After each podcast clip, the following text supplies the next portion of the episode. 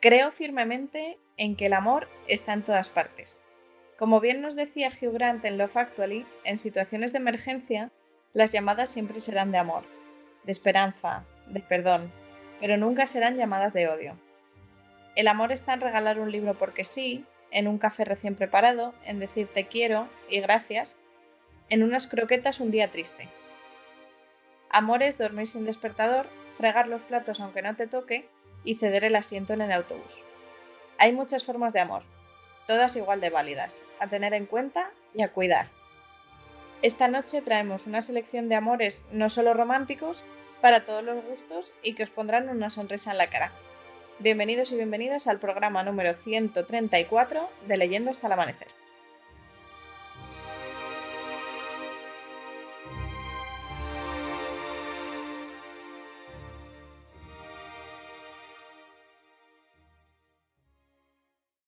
La mayoría usa la noche para dormir. Leer es aprovecharla para vivir.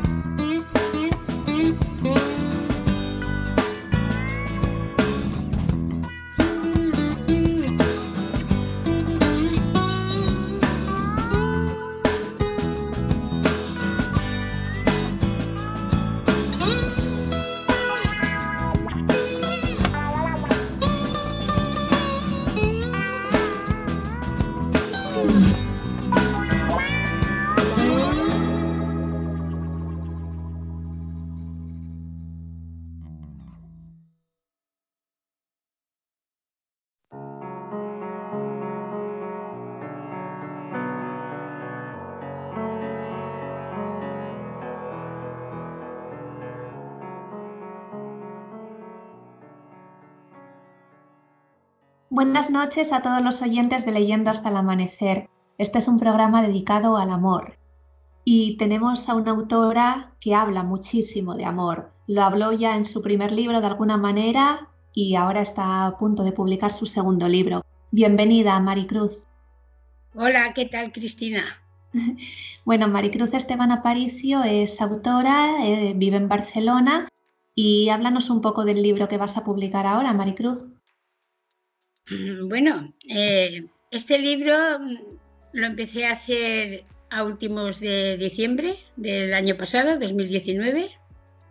Y la idea fue porque mi marido estuvo ingresado unos días en el hospital y bueno, claro, cuando una persona tiene un, ser querido en el hospital, pues está muy, muy conmovida y muy de todo. Y, y entonces pues empecé a escribir este libro no tenía idea que iba a salir un libro, eran escribir unas notas, porque yo de escribir pues me cuesta muchísimo. Y bueno, pero luego ya cuando regresé, cuando de nuevo estábamos ahora en, en mayo, pues hubo la doctora que había leído un, un, poco de aquel escrito que yo hice, que, que, fui muy atrevida y le dije a una enfermera, digo, ¿por qué no le deis a la doctora estas letras que yo he escrito? Porque la doctora me había ayudado muchísimo a decirme que mi marido, que sí, que la enfermedad que, padecía, que, que venía por porque pues, pues, los hombres empiezan a beber una cervecita, dos, tres, y ahí vienen los problemas muchas veces. Y yo pues me lo creí, y este fue el motivo de empezar a hacer este libro. Y, y la doctora, pues cuando había leído aquellas primeras palabras que yo escribí, un día cuando fui a la consulta me dijo, ¿por qué no lo continúas? Porque esto podría ayudar a mucha gente. Eh, porque, sobre todo por eso, porque van a las, tabernas, bueno, ya no hay tabernas, en los bares, y una cerveza detrás de otra, de otra, de otra, y, y estas, y esto de tanto beber pues sí que lleva a que luego muchas personas pues llegan a tener Alzheimer. Y este es... Eh, no, perdona que te interrumpa, es que, claro, de alguna manera alguien tenía que decir esto, ¿no? Hace unos programas invitamos eh, la temporada pasada un día a Justo Fernández, que es otro autor y que nos hablaba precisamente de este problema de las adicciones y que el alcohol no es solo un problema momentáneo de me pongo borracho o me pongo tal o me pongo violento o como cada uno se ponga, sino que a largo plazo puede crear también problemas y es, y es de alguna manera uno de los mensajes que has querido transmitir en este libro, ¿no? Sí, sí, sí, este ha sido el, el mayor mensaje que quería decir. Y entonces he intentado hacerlo de una manera, pues no sé, desde luego, mira, hoy estamos en el Día del Amor y yo creo que, que yo, amor, y él hacia mí hemos tenido los dos muchísimo. Y creo que este librito refleja todo el amor que, que hemos tenido en el matrimonio. Claro, porque este libro que aunque se llame el día a día del olvido de la memoria y en principio la temática es que cuentas el día a día de, de la pérdida de memoria de tu marido, de, de un proceso parecido al, Alzheimer para que la gente entienda de lo que estamos hablando, los oyentes, aunque la temática principal sea esa, realmente el libro es una historia de amor, lo que cuentas. Pues sí, yo creo que sí, porque he intentado de, describirlo con todo aquel cariño y con aquel, no sé, con todo que para no, para no poner en, mal lugar ni, ni, ni a mi marido, ni a mi familia, ni a mí, ni a nadie en general, porque eh, creo que habría que leerlo porque no sé ni cómo me han salido esas palabras muchas veces. Claro, es que em, podríamos pensar que, cuando una persona se pone así o, deja de ser autónomo como lo ha sido toda su vida, pues eh, que puede llegar a ser una carga o algo así, pero a ti en ningún momento te ha parecido eso. En ningún momento, ni, ni lo es, no se puede nunca decir de esta agua no beberé. Ni lo es ahora, ni espero que lo sea nunca. Pero mm, entiendo que esta enfermedad es muy dura y, la está padeciendo tantísima gente que, ¿Puedes da un poco de miedo. ¿Puedes contarnos alguna anécdota de tu día a día que haga ver cómo estás viviendo ahora con él? Para que la gente entienda algún ejemplo. Bueno, el ejemplo, el ejemplo es que yo me levanto temprano, escribo un rato, luego eh, le ayudo a vestirse y una vez hemos hecho el desayuno y cantar un poco, que es lo que más le gusta, cantar, pues una vez son las once y media, doce, ya las salimos a la calle, damos el paseo, saludamos a todos los vecinos, los vecinos nos saludan a nosotros, volvemos a casa, se come, se duerme, a la tarde hacemos otra salida y ese es el día a día que estoy llevando. Nos acostamos temprano, porque a él le gusta acostarse temprano, y si no me acuesto con él, pues no quiere acostarse. Y entonces, pues creo que una mujer tiene que aprender que si eso es lo que ahora necesita tu marido, pues tienes que hacerlo para que él esté bien y contento. Pero él te reconoce como su mujer. En estos momentos no se piensa que soy un, no sé, se piensa que soy una persona que estoy aquí a su lado, que, que me quiere muchísimo, que mm, pero como su mujer en estos momentos ya no me, ya no me reconoce. Pero en cambio me quiere muchísimo. Eh, contabas en el libro una anécdota que puede ser, si no fuera por lo dramático, puede ser casi casi divertida, ¿no? Cuando eh, ibais por la calle y en un momento dado te dice el suelta, suelta. Sí, sí, y de esas podría tener muchísimas. Y, porque, total, esto no hace tanto que empezó, pues hará unos tres meses escasos que empezó con esta, con esta idea de que yo no era su mujer. Y, y claro, los primeros días me sorprendió muchísimo. Luego ya cuando llamé a mis hijos y ya lo fuimos viendo, porque tampoco ya muchas veces no reconocía a algún hijo, o algún nieto. Y entonces eh, de estas anécdotas, como tú dices, Cris, eh, al ir por la calle, cuando nos encontrábamos con algunos vecinos, como a mí me gusta cogerle del brazo, además también para la seguridad de él y mía, y dice, suelta, suelta, porque como, como, como vean estos que vas, a, vas cogida a mi brazo, se, como se entere la mujer, mañana duermo debajo de una higuera y cosas así, podía contar muchísimas, porque él no quería de, no quería de ninguna manera que yo me acercara a él porque eh, estaba haciendo como algo feo para su dignidad de que iba otra mujer diferente a su lado, ¿no? Y dice, madre mía, cómo se entere eh, Morela de... porque Morela es la protagonista de mi libro. Eh, como se entere Morela de que voy contigo, madre mía, esta noche donde voy a dormir. Tú has usado en el libro nombres ficticios para, para preservar un poco sobre todo su intimidad, la de él. Sí, sí, sí, sí. Eh, y a él has llama, esto nos llama mucho la atención al editar el libro, a él has decidido llamarle eficacia.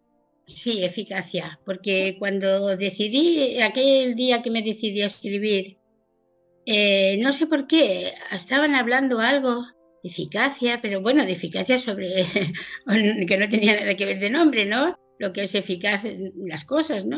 Bueno, cosas que a mí me, me gustó muchísimo. Y digo, ya está, te llamaré eficacia y yo Morela. Y, bueno, tengo que decir también el nombre del amigo. Y ya que estaba diciendo los nombres todos así tan extraños, pues al mejor amigo de mi marido, de mi marido le llamé Perdido. Son nombres que dicen mucho de los personajes. Bueno, cuéntanos un poco cómo ha sido la historia de amor con tu marido desde el principio, cómo os conocisteis, cómo has llegado hasta aquí. Bueno, nos conocimos en, un barrio de aquí de Barcelona que se llama Horta, en un baile que había allí. Y en esos momentos no me acuerdo cómo se llama, el, casinet o algo así, me parece. Bueno, la cuestión es que yo era el primer día que iba al baile. Y, en aquellos años era muy curioso, bueno, lo que yo vi. Pues como que los bailes eh, eh, era un sitio como redondo, donde alrededor de aquella redondez habían unos bancos donde las mamás o las madres de las chicas que iban a bailar o, chicas jóvenes que estaban cansadas, lo que sea, se sentaban allí como un palco. Y yo estaba allí sentada con mis dos o tres amigas cuando los hombres iban rodando aquel ruedo y a la chica que le gustaba pues le hacían seña con el dedo y, me acuerdo que una me estaba tocando y dice, mira, que aquel, te, aquel no hace nada más que decirte que si bailas con él. Bueno, pues yo salí y así comenzó todo. Y desde entonces lleváis ya más de 50 años, ¿no? Sí, sí, porque yo era muy jovencita, no sé si tenía 17 o tenía los 16 casi llegando a los 17, por ahí, por ahí. Y él aún no se había ido a la mili, claro. Entonces llevamos toda la vida juntos. Esto ayuda a entender un poco el, hecho de que lleváis toda la vida juntos, más de 50 años, la, reacción de alguna manera que has tenido tú en el momento en que se, puso enfermo. ¿Cuánto tiempo hace que empezasteis a notar los síntomas? Yo empecé a notar esto hace ya tres o cuatro años. Ya le empecé que era diferente. Eh, algunos días cuando ya llegaba a casa, los enfados eh, no era diferente. Yo antes le podía decir, oye, ¿cómo has llegado tan tarde? Ya sabes que aquí se come a las 3 de la tarde. Es la hora que hemos puesto para que podamos comer todos a la vez. Y, no pasaba nada, no había, pero luego ya estos dos o tres últimos años, tres años o así, era diferente. Ya él venía de otra manera, decía, como me digan, yo pienso que decía eso, como me digan algo yo ya voy preparado. Y, ya vi otras cosas, vi cosas que, que no me encajaban. Yo decía, son cosas raras, pero estaba bien conducía bien, comía, comía bien, todo bien, pero había algo raro. Y, yo dije, pues no sé, esta conducta le dije yo a mis hijos, yo ya no me gusta nada esto del Papa, es diferente. No sabía lo que, pero era diferente. Y un día se lo dije a mi doctora de cabecera y así empezó todo. dijo, ¿quiere que le mandemos al neurólogo? Ah, pues vamos allá. Y, y bueno, pues mira, como ya digo en el, en el libro, que lo digo, eh, si me costó ir a la, a la médica de cabecera, me parece, no, de cabecera, no, no, no, perdón. Creo que se llama... Um, familia, sí. Sí, bueno. Eh, pues ir al, al, neurólogo también me costó muchísimo, porque porque en el libro lo pongo, en un momento, no sé dónde, pero ahí en un momento del libro lo pongo, creo que lo explico entonces bien. Eh, si tú vas al, médico que te duele la cabeza, pues mira, tú vas contenta, va, me duele la cabeza aquí, allá. Pero cuando, ¿a qué vas a decir el hecho de que porque venga un poco tarde a casa, porque haya venido con dos o tres cervecitas más de la cuenta y ya los gritos son diferentes? No sé, el comportamiento, que esto ha sido a última hora. Y yo estoy convencida de que ha sido porque la enfermedad ya había empezado. Y la doctora me ha dicho, la, enfermedad empieza unos añitos antes, sin darte cuenta, el cerebro va cambiando, todo es diferente. Eh, voy a contar una anécdota mm, nuestra porque los, espectadores, los oyentes, no, lo saben, pero bueno, este es tu segundo libro y hace eh, cuatro años ya publicaste un cuento que se llama Cromosoma, muy bonito. Y recuerdo que, que en la presentación de ese cuento viniste con tu marido. Sí. Entonces, a mí este libro nuevo me ha impactado muchísimo porque yo en aquel entonces era marzo de 2016, eh, lo, vi perfectamente. Perfectamente y conducía, pero cuando regresamos, que ya se lo conté, ah, ya fue algo muy extraño, no sabía, ya no sabía dar las luces, hubo un momento que no sabía la, larga porque ya era de noche, ya no sabía dar la larga, la corta, pero ¿qué es lo que pasa? Eh, y tuve que llamar como pude a un hijo mío. Él llamó, bueno, no podíamos parar en la cuneta porque aquellas cunetas, aquella carretera, como tú bien conoces, son muy estrechas y te daba miedo porque ya había oscurecido que viniera otro y... O sea que cositas así ya empezaron, unos tres o cuatro años y empezó cosas así que, que, que, no eran, que nunca había pasado, claro.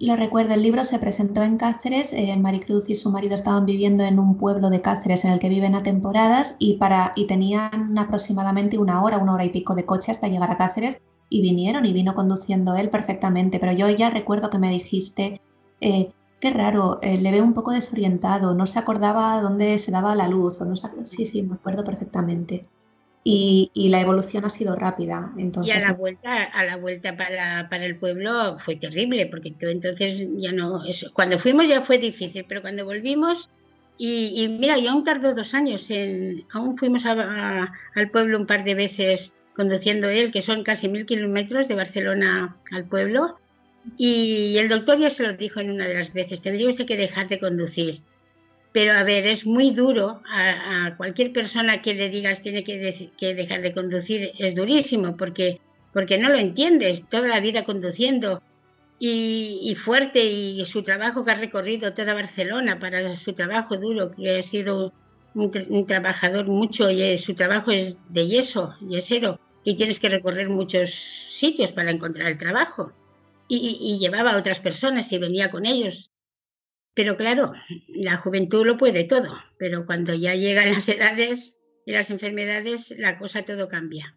Claro, además explicas en un momento del libro que es duro hacerle entender a una persona que se encuentra bien, que no claro. lo Es que él, él, estaba perfectamente, tenía un peso estupendamente, no me acuerdo entonces qué peso tenía, creo que eran 86 kilos, eh, y, y, fuerte y, con unas ganas de, todo, porque él recorría todo, volvía, recorría los puntos con sus amigos que ha tenido costumbre toda la vida, venía a casa, nos íbamos para aquí, para allá, pero, pero habían cosas, eran cosas que no, no podías, no sé cómo, mira, se las hubiera apuntado cuántas podía, anécdotas podía contar. Eran cositas que no se, no se entendían, pero algo no había bien, algo ya pasaba, que yo hasta hace poco hasta hace poco que te lo he dicho y lo digo en el libro, hasta hace tres meses que empezó a negar que yo fuera su mujer.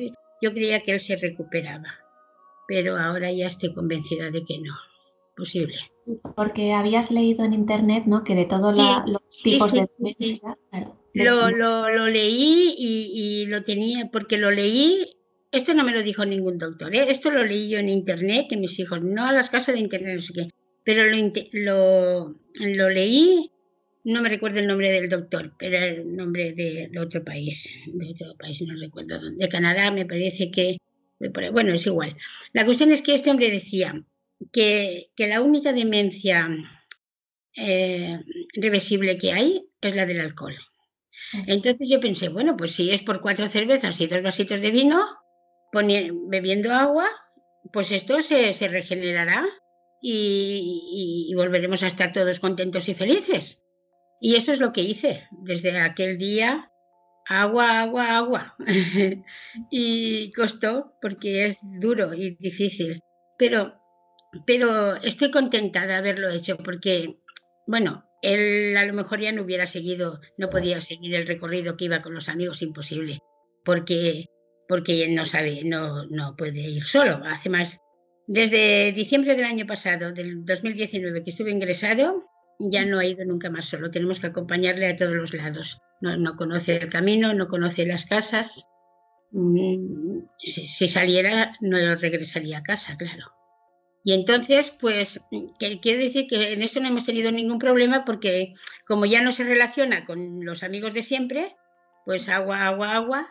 Y, y hace, otra vez lo repito, hasta hace tres meses yo creía que se iba a recuperar, pero ahora ya, ya estoy convencida. Bueno, es que ya no lo ha dicho el neurólogo que no hay vuelta, que no, que esto seguirá su proceso.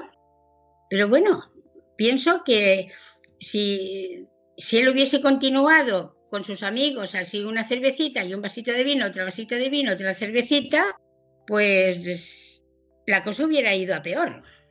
Sí, sí, claro. O, más rápido. O más rápido, claro. Y ahí le tengo guapísimo, porque ahora mismo le tengo aquí enfrente de mí, guapo como siempre, como yo le he visto. Y bueno, ¿y qué más puedo decir?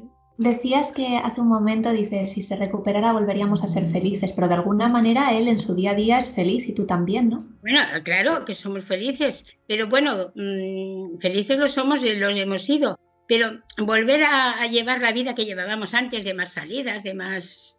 Sí, sí, me refiero a que él, eh, no es consciente tampoco de, la enfermedad, entonces vive tranquilo. Sí, sí, sí, sí, sí, sí, no, no, no, eh, no, es, está feliz, contento que el, pues antes de ayer fuimos al médico, el día 12, y el neurólogo lo vio y lo vio lo guapo que está y el color que tiene de cara y, bien.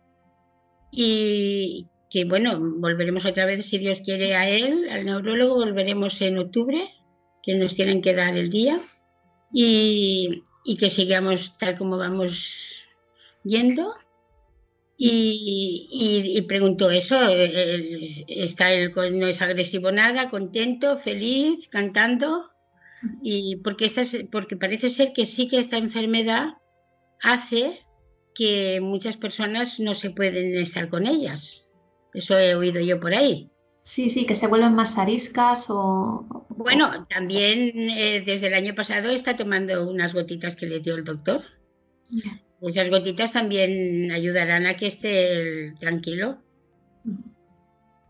pues eh, me parece muy valiente por tu parte que lo cuentes, que hayas escrito este libro, lanzar ese mensaje para que la gente sepa que, la demencia alcohólica existe y, contar el día a día y, y, hacerte cargo de una manera tan amorosa de quien siempre ha sido tu pareja. Entonces te damos la enhorabuena desde el programa Maricruz y esperamos que el libro el día a día del olvido de la memoria tenga muchísimo éxito. Yo eh, también lo deseo. Lo repito de nuevo, el día a día del olvido de la memoria de Cruz Manuela, que es como firma Maricruz. Eh, y ahora, como siempre, a todos los entrevistados, pregunta obligada, Maricruz. Cuéntanos, además de escribir, eh, qué libro te ha tenido leyendo hasta el amanecer. Pues leyendo hasta el amanecer hace un par de años leí La Celestina, porque mi nieto, el mayor, un día me, habló de, ello, de este libro, y, qué casualidad, un día en, estas paradas que en la calle hay que venden libritos que son baratísimos, un euro dos, lo vi y, y me, bueno, me lo traje a casa corriendo y me gustó muchísimo. Ahora no podría explicar aquí, pero me gustó muchísimo, muchísimo este de la Celestina.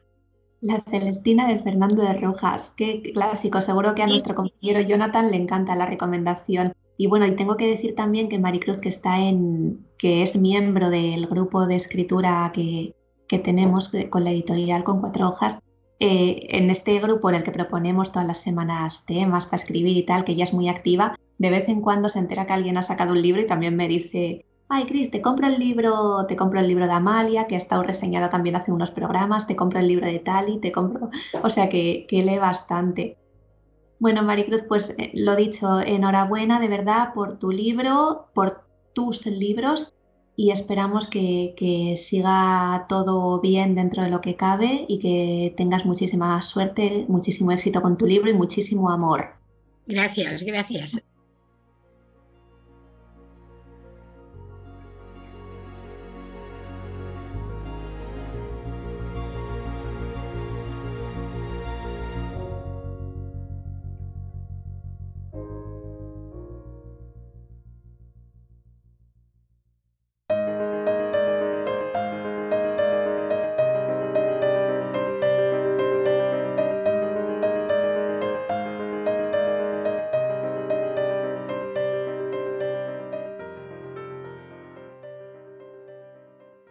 Muy buenas noches, queridos oyentes. Hoy estamos aquí para, pues, con, bueno, con razón de San Valentín, aunque sí, sí, ya sé, ya sé que vamos un poco desfasados, pero, pero bueno, como el amor en realidad no es algo de cuestión de un día ni nada por el estilo, vamos a celebrarlo nosotros cuando viene siendo habitual aquí leyendo hasta el amanecer que, pues eso, pues cuando nos viene en gana.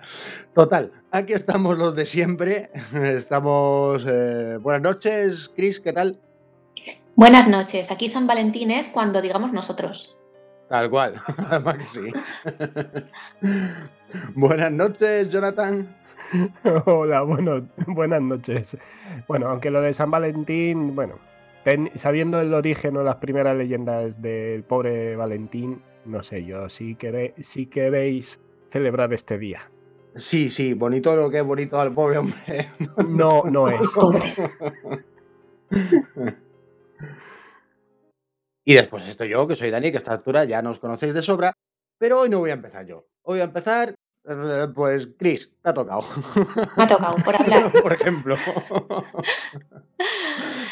pues mira, hoy traigo para este San Valentín algo diferente, porque traigo una historia de amor entre hermanas. muy bien. Sí.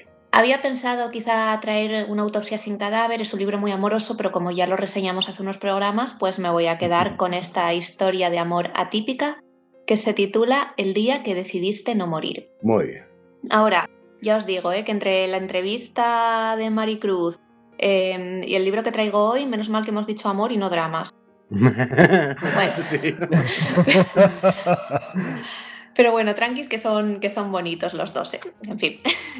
bueno, pues eso, la recomendación que traigo hoy se llama El día que decidiste no morir y su autora es Gloria Cerezo.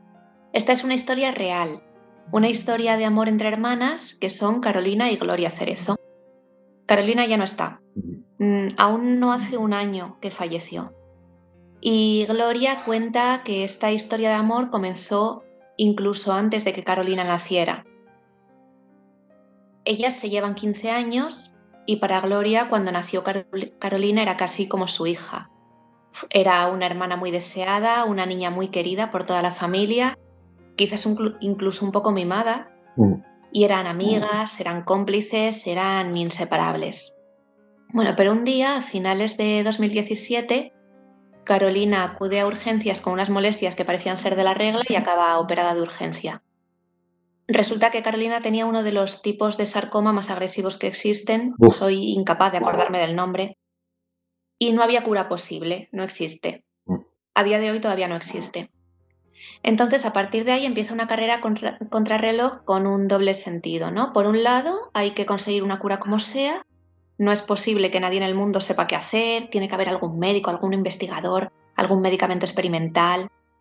Eh, y en esa carrera llegan incluso a salir en, prensa nacional e incluso algunos medios internacionales hacen eco de la, de la noticia de Carolina, porque Carolina pidió, escribió a todos los medios pidiendo que experimentaran con ella. Mm. Y esa noticia se hizo viral. Probablemente os suene Carolina Cerezo. Mm. Bueno, ella solo tenía 24 años y se convirtió de repente en un icono de la lucha contra el cáncer. Entonces, si metéis su nombre en Google, podréis ver referencias en el ABC, en El Mundo, en La Sexta, Mm. bueno, en todos lados. Vale, pues entonces eh, teníamos esa carrera contrarreloj para conseguirle una cura y por otro lado, una carrera contrarreloj viendo que si realmente no hay solución, hay que vivir, hay que ser feliz a tope, hay que disfrutar todo lo que se pueda y hay que amarse mucho y hacer grandes cosas. Entonces, en este libro se cuenta de manera muy impactante, muy impactante porque se van intercalando páginas en la que la pobre está sometida a todo tipo de perrerías médicas, donde apenas le dan días de vida, con páginas de viajes a París, a Italia, a Portugal, con fiestas, con reuniones familiares, que yo confieso que esto ni siquiera se lo he dicho a la autora, que yo lo leía Hmm. con el alma un poco en vilo, diciendo, por favor, que no le dé un chungo ahora que está tan lejos. Ya ves. Pero bueno, de hecho, en el, el viaje que cuenta Lisboa, súper bonito, se fue de ruta a Lisboa y a Fátima, lo hizo apenas un mes antes de morir. Un mes. Y la, la imagen de la cubierta que, que ha subido Dani a la web es un retrato de una foto que se sacó en ese viaje. Era una chica guapísima. Nadie hubiera dicho al verla en esa foto, en ese viaje, al ver las fotos de ese viaje, que estaba enferma, que en ese momento, en ese retrato de la portada del libro, de la cubierta, ya le faltaban gran parte de sus órganos internos, Madre que había dejado, que le habían dejado solo los imprescindibles para sobrevivir, que llevaba colgando la bolsita de la ostomía, Mm. y ahí estaba, feliz y disfrutando por Lisboa como una enana.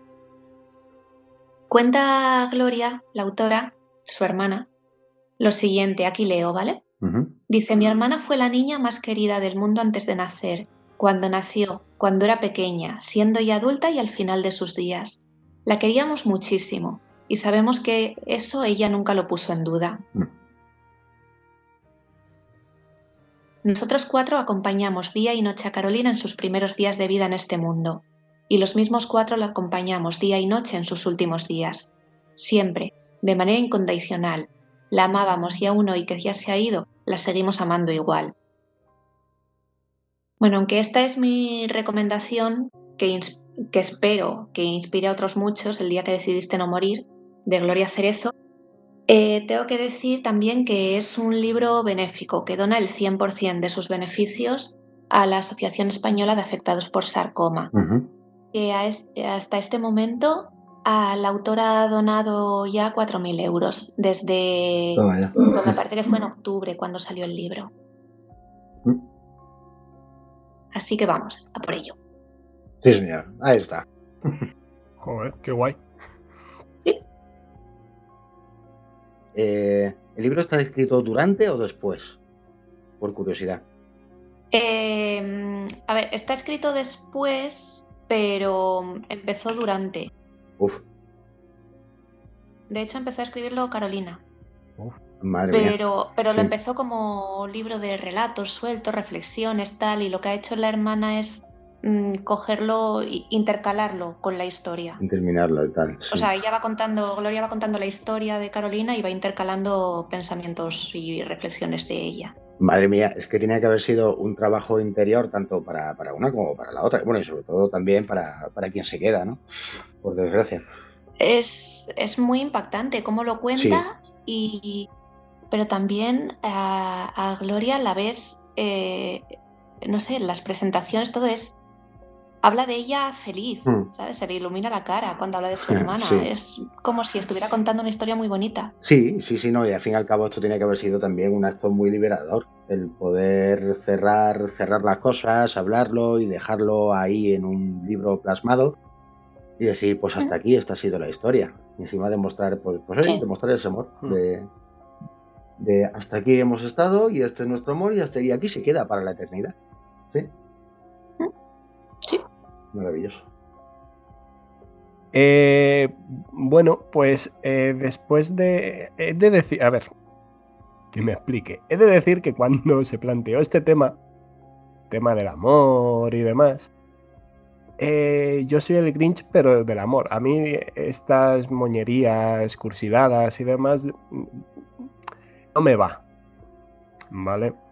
Entonces, eh, pensando por dónde podía tirar para encontrar algo más o menos que me pudiera apetecer leer eh, y que estuviera más o menos tangencialmente sin irme mucho del tema que, planteó Marina, eh, pues recurrí, como no, gran amor platónico, podríamos decirlo así, a Murakami. Qué raro. ¿Tú? ¿Cuándo? Eh, sí, eh, nunca.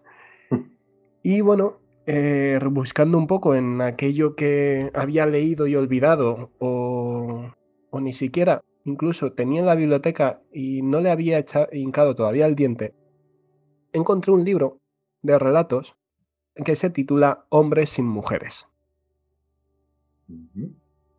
La obra de Murakami y el propio autor, no me voy a detener mucho en presentaciones porque ya hemos tratado de él en varias ocasiones, hemos reivindicado que tiene que ganar el premio Nobel de, una vez por todas. Y que eh, es el gran autor de obras como Tokyo Blues, Al sur de la frontera, Sputnik mi amor, Kafka en la orilla, After Dark, eh, 1000Q84, Baila, Baila, Baila, y un sinfín de, de obras que tienen su sello muy particular y que en, esta, eh, que en este libro, que es una colección de relatos, de siete relatos, plasma muy bien y refleja este estilo de escribir de Murakami.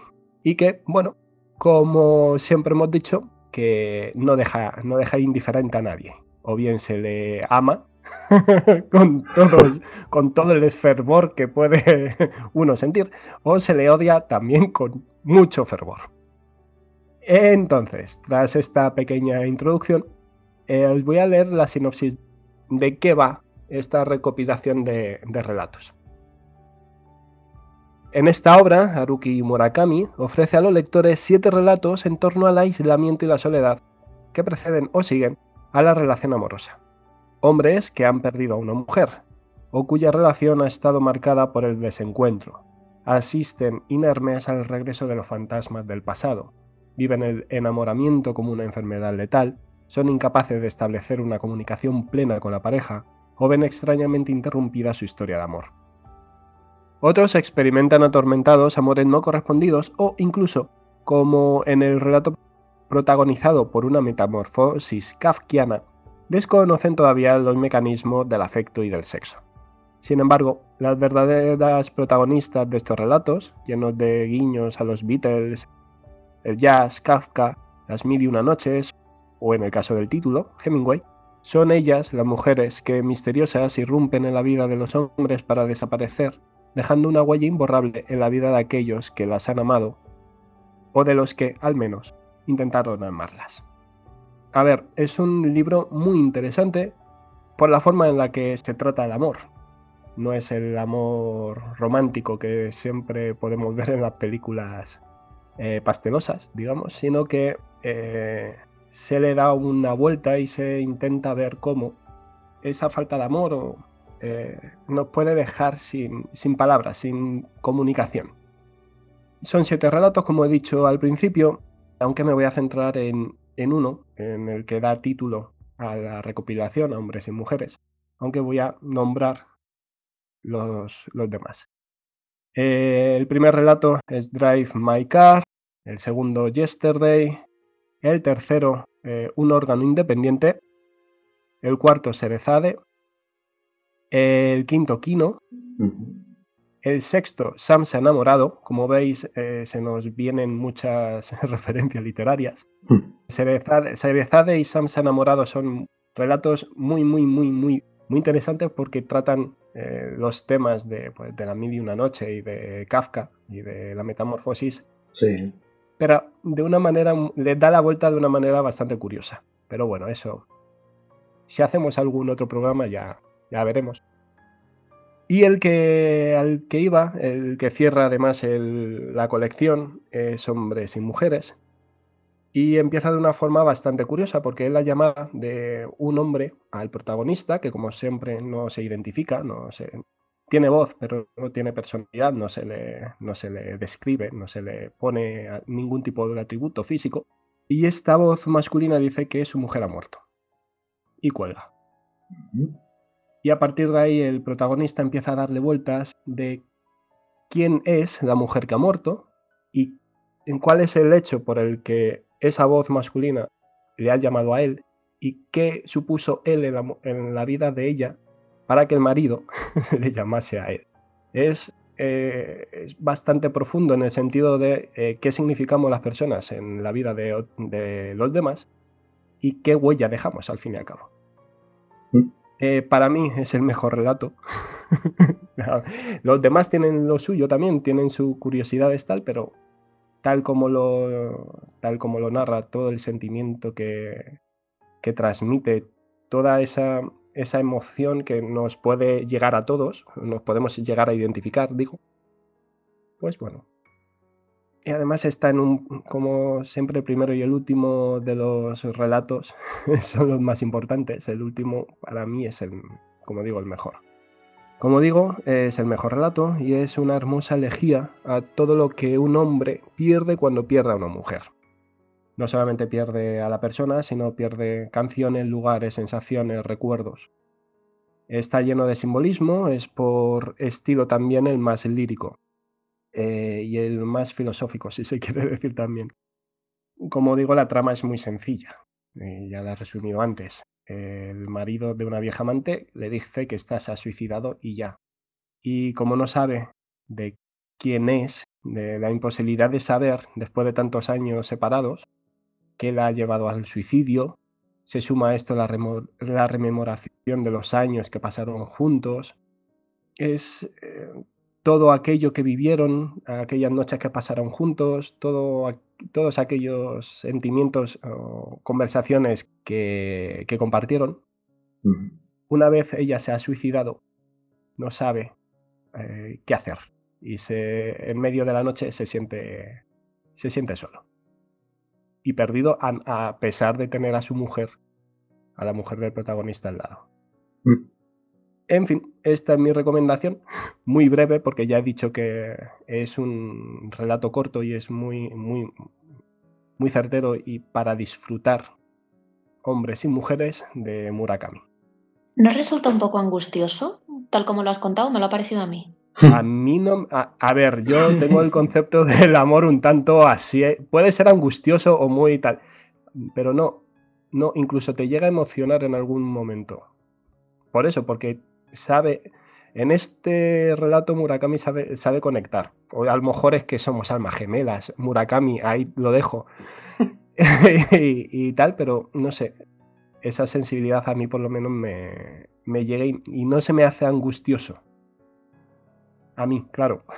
pero es que, claro, la, imagen esa de tener a la mujer al lado, pero él la haya angustiado al lado en la cama, no sé.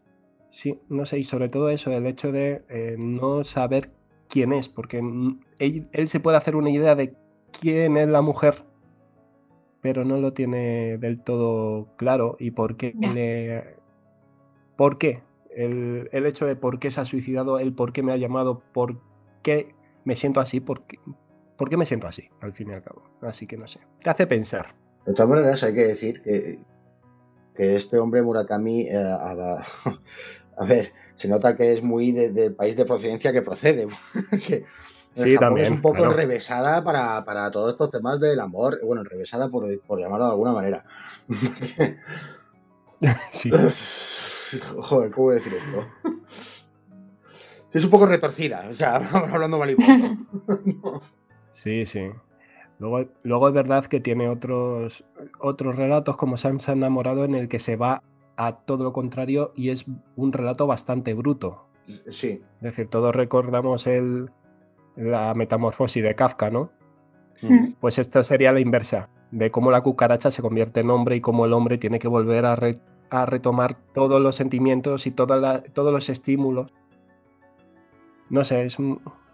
este libro de relatos es mucho de contrastes, entonces hay muchos filosóficos, hay otros muy sexuales. Eh, Vale, sí, muy japonés. Sí, sí, sí, sí, Muy, muy retorcido. Vale. Bueno, a lo mejor los japoneses dicen que los retorcidos somos nosotros. Sí, claro, sí, sí, todo perfecto. Sí. No es que yo sea fan de San Valentín, por aquello de las ideas consumistas y la explotación del amor romántico como algo barato, pero sí que me gusta y estoy a favor de la idea de celebrar el amor. El amor en general.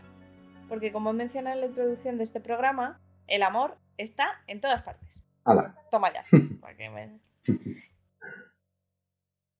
Esta noche traigo un libro que no había tenido ocasión de leer hasta ahora, pero mi madre y yo somos fervientes admiradoras de su adaptación al cine y hemos visto la película unos mil millones de veces. La novela se llama Tomates verdes fritos, subtítulo En el café de Whistle Stop, y la firmó Fanny Flagg en 1987. Este libro tan peculiar y de título tan largo se mueve en varias líneas temporales. Tenemos por un lado a Evelyn y a Nini en los años 80. Evelyn va todos los domingos a visitar a su suegra a una residencia, que es donde conoce a Nini, que tiene 86 años.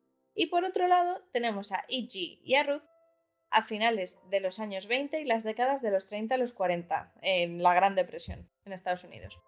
Hay que tener en cuenta que la historia está ambientada en Birmingham y en Whistle Stop, que es Alabama. Whistle Stop hace referencia a las cocheras de los, de los trenes. Y también eh, pasan cosas en Valdosta, en, en Georgia. Evelyn y Nini se van haciendo amigas semana a semana, cuando Nini le va contando pues, la historia de su familia, de cómo E.G. y Ruth se conocieron y empezaron una relación que tienen que es increíble de, de amigas, de confidentes, de- seguramente también amantes, aunque no se especifique como tal. Sí que se menciona que ambas están enamoradas la una de la otra y también como E.G. se declara a Ruth antes de que se vuelva a Georgia a casarse, pero no podemos hacer más que suposiciones cuando Ruth vuelve y las dos pues, viven juntas. El eje central de la novela es la desaparición del marido de Ruth, que se llama Frank. De primeras, pues parece muy buen partido, pero desde muy joven había violado y agredido a, a- a mujeres. Ruth se añade a esa lista, se queda embarazada y tiene a un niño que se llama Buddy, Buddy Jr., que pierde un brazo a causa de un, de un tren. Ichi cariñosamente le llama Muñón al hijo de Ruth. y el hermano de Ichi, que también se llamaba Buddy, fallece al principio de la novela también por un tren. Y Ichi y su hermano estaban muy unidos y hasta que Ruth no entra en su vida, pues Ichi está muy deprimida. Y Ruth aparece por eh, Whistle Stop porque es eh, profesora de catequesis en esa diócesis. Con las historias de Ichi, de Ruth y del café que regentan entre las dos, el argumento se intercala con semanarios sobre el pueblo que los firma una vecina que se llama Dot. En ellos se va dando información sobre lo que está pasando en el pueblo y pues otras noticias de interés para los vecinos. El amor y la comunidad están muy presentes en todos los capítulos. Por un lado, porque Nini va a ayudar a Evelyn a superar su depresión y a salir de ese miedo constante en el que vive, ya que se siente inútil. Su marido no le hace caso, ella come para olvidar y sus hijos, pues bueno, ya son mayores y como que no la necesitan. Y eh, por otro lado, Ichi, que salvará a Ruth de un matrimonio abusivo. También está la comunidad afroamericana que se apoya en momentos de, de mucha pobreza y de racismo en los estados del sur. Todo eso pasa. Pero eh, os cuento un poco sobre la autora, que es Fanny Flagg, que es el nombre artístico de Patricia Neal, que es una escritora, actriz y guionista norteamericana. Nació en el mismo Birmingham, Alabama, en 1944 y desde pequeña su padre le animó a escribir y actuar. Escribió su primera obra de teatro cuando tenía 10 años y se presentó al concurso de Miss Alabama cuando era adolescente, donde le dieron una beca para asistir a clases de, de interpretación. Se acabó mudando a Nueva York con el fin de obtener trabajos con más salidas que estuvieran mejor pagados y bueno, al final lo consiguió, por varias de sus novelas en la lista de los más vendidos del New York Times. Y por la adaptación al cine de Tomates Verdes Fritos, que fue en el 91, tanto Jessica Tandy, que es la que hace de Nini, como el guion adaptado por la propia autora estuvieron nominados a los premios Oscar. Eh, Flagg además tiene un mérito añadido y es que sufre de dislexia severa, pero eso no le ha impedido vender millones de libros alrededor del mundo y ser traducido a un montón de idiomas. Una de sus admiradoras más famosas eh, fue Harper Lee, que también era de Alabama y es, si no lo sabéis, os matamos, la eh, autora de Matar a un ruiseñor. Fanny Flagg sigue en activo, eh, su último libro es de 2013 y es abiertamente homosexual. Repito, título de autora, Tomates verdes fritos en el café de Whistle Stop de Fanny Flagg. ¡Hala! Ahí queda eso. Da gusto, da gusto ver que por lo menos cuando nos encontramos con la literatura hay tanto donde elegir y, y está todo tan reflejado en otras opciones que así da gusto, oye, que viva la literatura. no, no lo podéis encontrar en otro sitio, cosas así. Eh, pues, pues, pues, ahora voy yo. Claro, ¿qué pasa? Que deja el listón pues muy alto.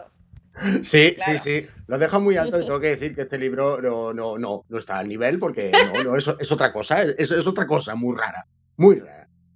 Y a ver, eh, y sí, sí, es que esto, de lo que os voy a hablar es un poco diferente y es que ah, cuando, aquí nuestra amiga Marina sugirió este programa, digo, tengo que hacerlo, tengo que buscar algo que se salga de la norma, que se salga de la norma, pero, pero para extraño, más bien.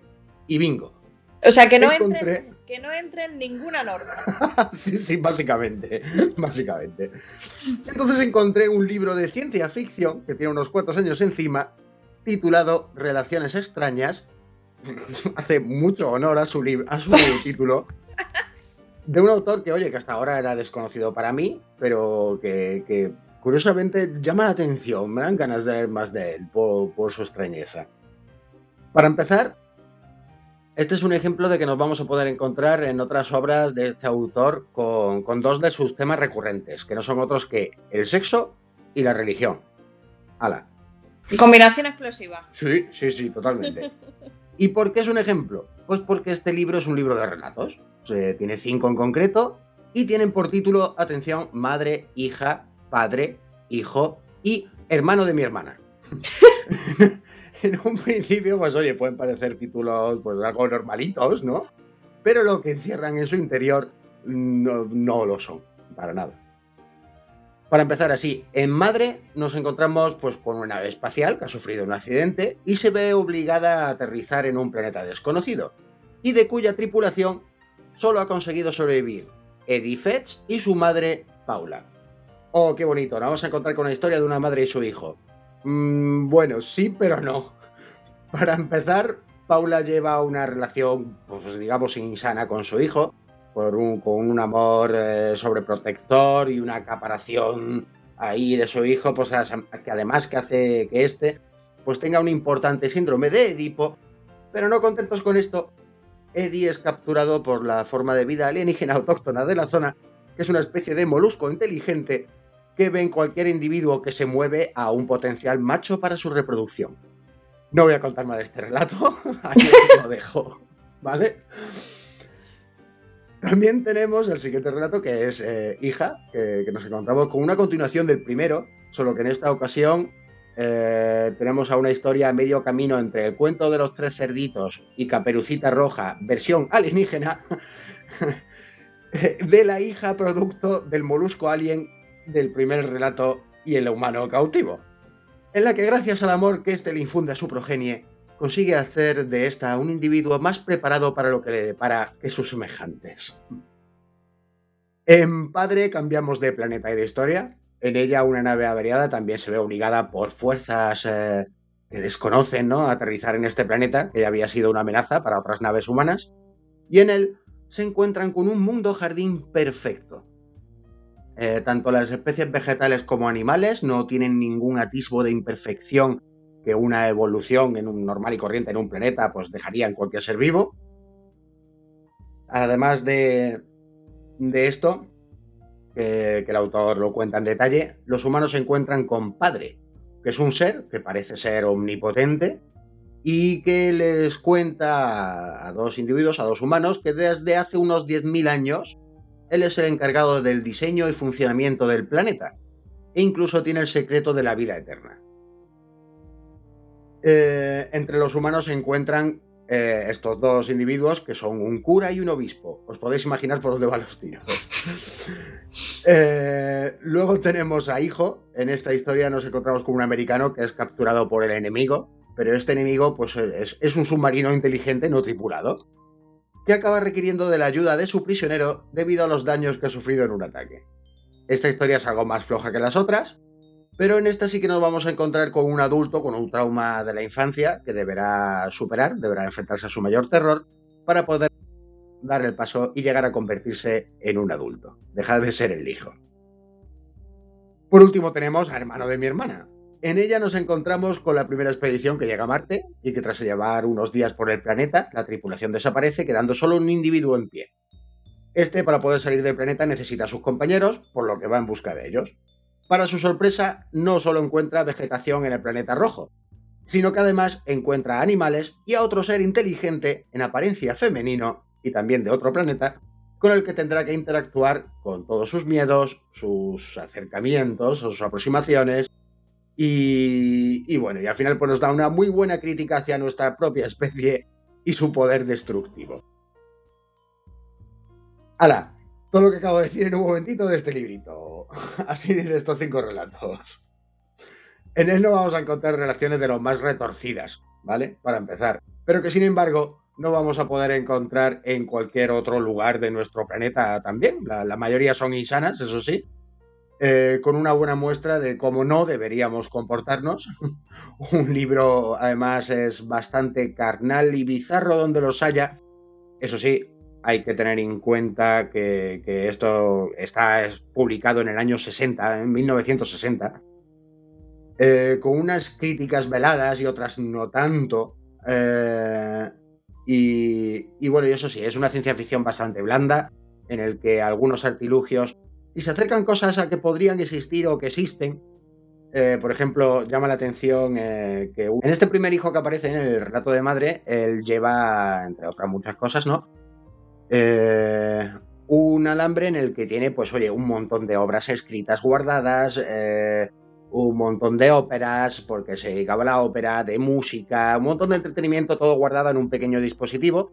No es tan pequeño, porque este dispositivo es un alambre enrollado de 30 metros, pero, pero, pero oye, es algo así como una especie de proto pendrive, ¿no? Así tienen otros detalles más curiosos, pues oye, que llama la atención de cómo se puede imaginar esto en 1960, o más que nada la llegada de Marte y su vegetación y tal, cuando, oye, el hombre todavía no ha pisado la luna, cuando esto fue publicado. Es, curioso, es curioso de leer. Eh, eso sí, la mayoría de los acercamientos espaciales no tienen ninguna base científica, así que si lo que buscáis es ciencia ficción dura o seria, no, en este libro no lo vais a encontrar. Eh, pero sí que resulta una muy buena lectura, además de entretenida, para echar un vistazo a otros años, a cómo pensaban, cuáles eran sus inquietudes con respecto a las relaciones incluso. Y, bueno, pues eh, de este autor, de Philip José Farmer, eh, viene de nació en Indiana en 1918, el 26 de enero, que puede ser una idea también de la edad que tenía, nos dejó en el 2009, y es un muy prolífico autor que tiene una gran cantidad de títulos, o sea, es que es bestial lo de este hombre. Y eh, en ellos a menudo pues, se abordan, como he dicho antes, el tema del sexo y, la religión, además. Este en concreto, el de Relaciones extrañas, marcó un hito en la historia del sexo, la literatura de ciencia ficción, en el año 60. Eh, y para que hagáis una pequeña idea de qué podemos encontrar en sus obras, es un poco, es un poco irreverente ¿no? en algunos aspectos. Eh, de hecho, por ejemplo, utiliza a veces personajes históricos o que aparecen en otras novelas para sus historias. De hecho, Jesús aparece, Jesucristo, aparece como personaje en uno de sus relatos del libro en concreto que se llama River World, eh, sí, Mundo Río y otras historias. Y también en la novela Jesús en Marte. Eh, este hombre, algo así, oye, a ver, suena un poco irreverente, como un poco de, este tío se toma coña, no, no, es interesante, pues, pero no, no, para nada. Tiene, tuvo muchas nominaciones al premio Hugo, eh, tanto al mejor relato corto como a la mejor novela. Se llevó el premio Hugo también en otras cuantas ocasiones. También tiene por ahí un premio Nebula, mejor relato corto. Incluso tiene un par de premios en el 2001. Uno al gran maestro Damon Knight Memorial por el conjunto de su carrera y también el World Fantasy Award for Life Achievement, que se dice pronto. Total. Que aquí tenéis algo interesante, podríamos decir. Eh, un libro con regusto a Space Opera e incluso serie B, ¿vale? Ideal para leer en estos días tan románticos y salir de esta burbuja consumista para poder celebrar el amor en todas sus formas y en cualquier día del año.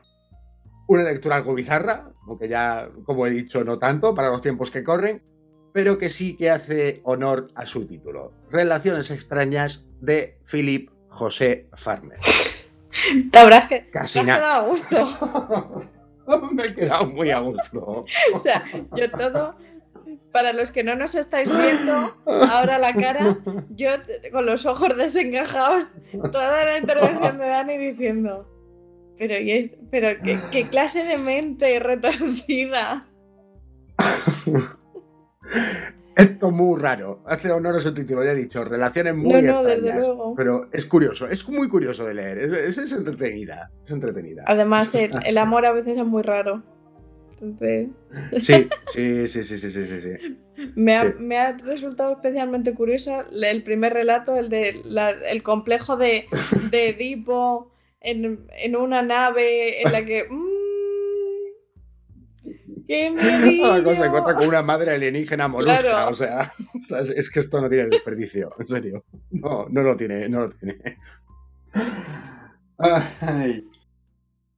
Bueno, pues y hasta aquí con todas estas historias que hemos, rozado de todo, desde, los estrafalario con este último título hasta, hasta títulos más entrañables como los de Marina o incluso estos hechos reales que también nos contaba eh, Chris, que también nos va a llegar muy dentro de nosotros, en contraposición con la barbarie que acabo de soltar, y las extrañezas, como no, de Jonathan con su Murakami. Os dejamos con estas cuatro historias, estos cuatro libros que merecen la pena, y os dejamos con el resto del programa, que aún nos queda para rato.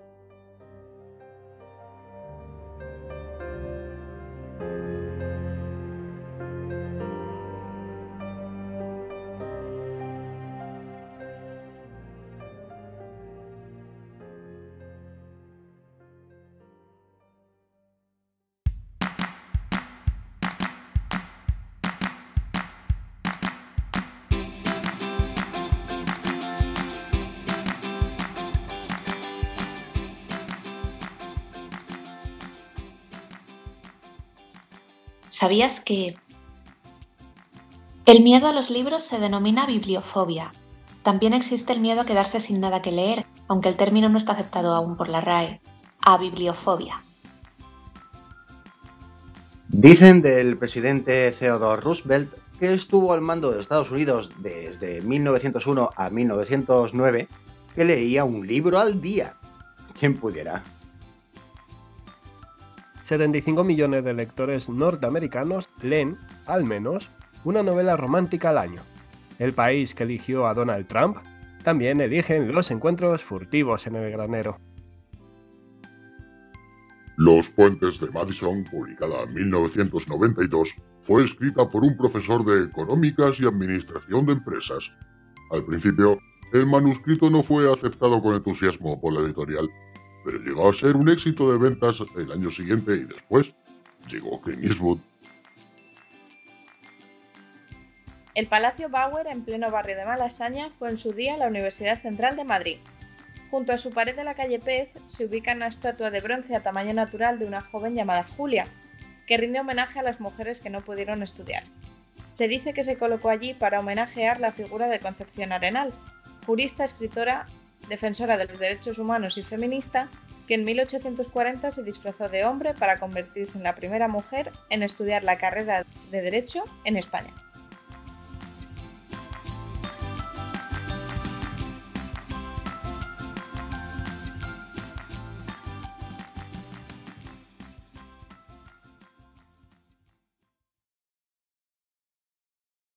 Para esta ocasión os traemos un relato de nuestro compañero Jonathan Gómez Narros y se titula Lazos. Esperamos que os guste.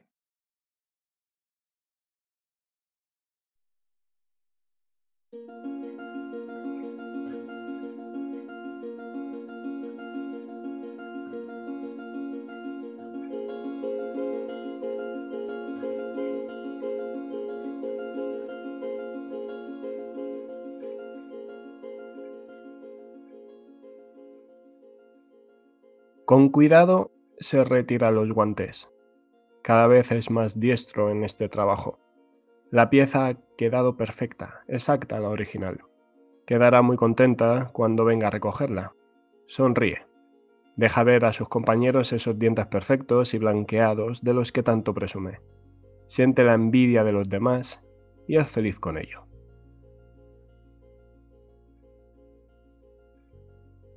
Su mano masajea los hombros cansado de su mujer.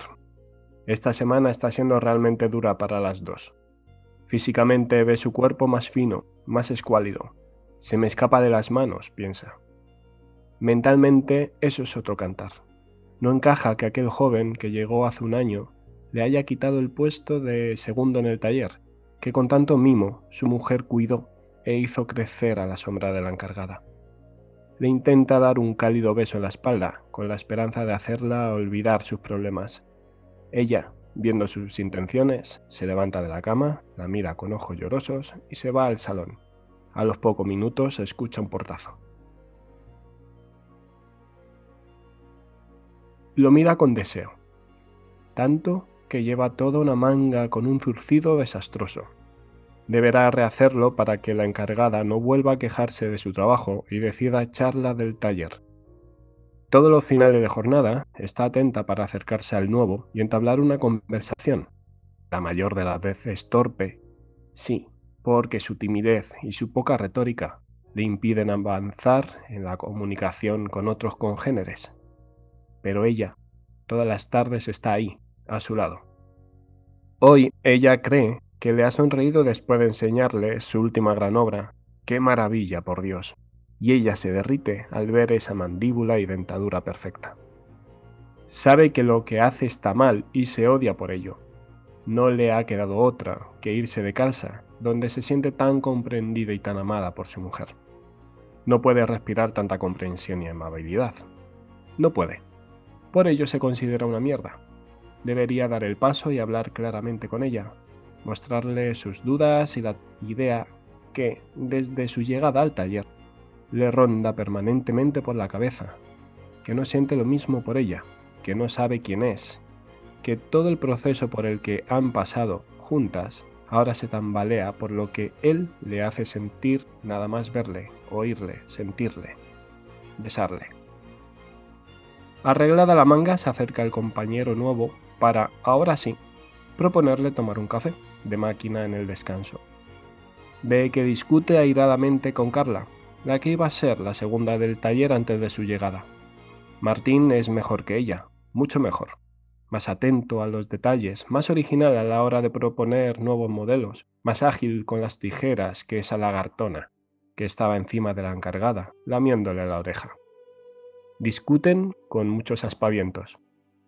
Martín la está poniendo en su sitio, por fin alguien se enfrenta a esa engreída. Carla se dispone a irse huyendo de la discusión, con el rabo entre las piernas. Él la coge del brazo y la fuerza a volverse. Una simple mirada, en un segundo, le hace comprender la extraña relación que se está fraguando entre ellos. Carla se zafa del brazo musculoso de Martín y se marcha haciendo ondear su larga melena rubia, postiza, en su opinión con el bíceps de Martín en la retina, decide volver a su bordadora, a terminar el trabajo.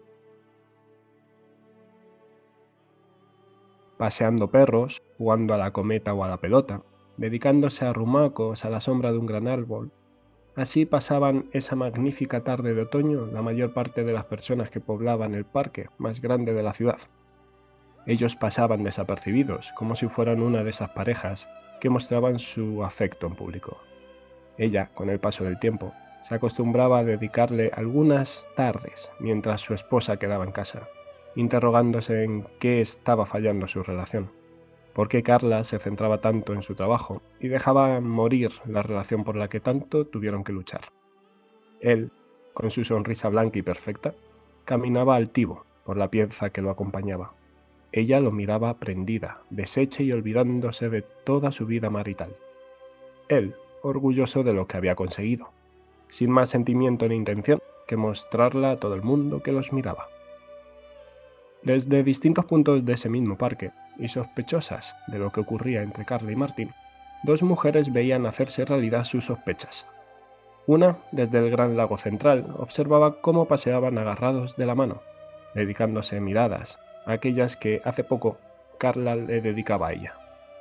Otra, desde el kiosco, en su parada habitual tras el running, veía cómo sus expectativas amorosas con Martín se disipaban al contemplar cómo se besaban, cómo los ojos de ella desprendían pasión.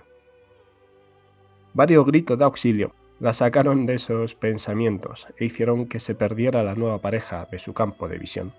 Algo había ocurrido en el lago central. Tampoco le importaba.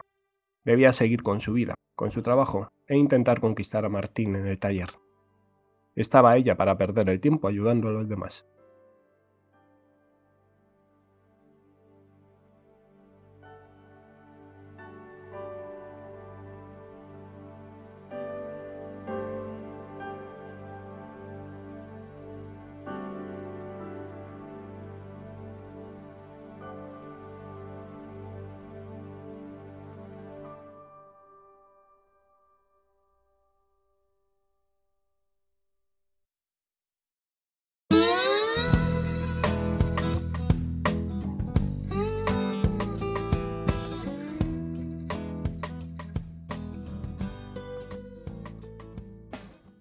Esperamos que hayáis disfrutado de todos estos amores, cada uno diferente y en parte también iguales, que nos unen.